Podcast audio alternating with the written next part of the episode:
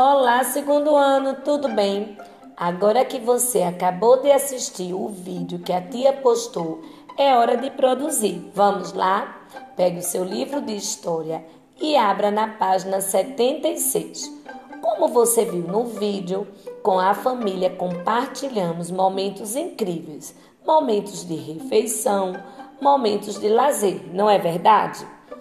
Esses momentos a gente chama de tradição social aquela tradição que acontece na nossa sociedade e, logicamente, na nossa família. No livro você vai encontrar a atividade 1 e 2, que deverá ser respondida no seu caderno de casa.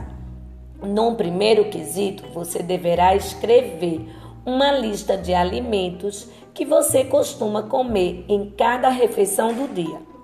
Já no segundo quesito, você vai escrever se há alguma receita tradicional da sua família. Uma receita que a sua família costuma usar em momentos especiais ou até nos finais de semana ou mesmo no dia a dia. E aí? A tia postou também um roteiro de como você deve fazer essa atividade no seu caderno. Como é que seu caderno deve ficar organizado para responder tudo isso? Não esqueça de escrever a receita e de fazer uma linda ilustração. Capriche, tá? Um beijo!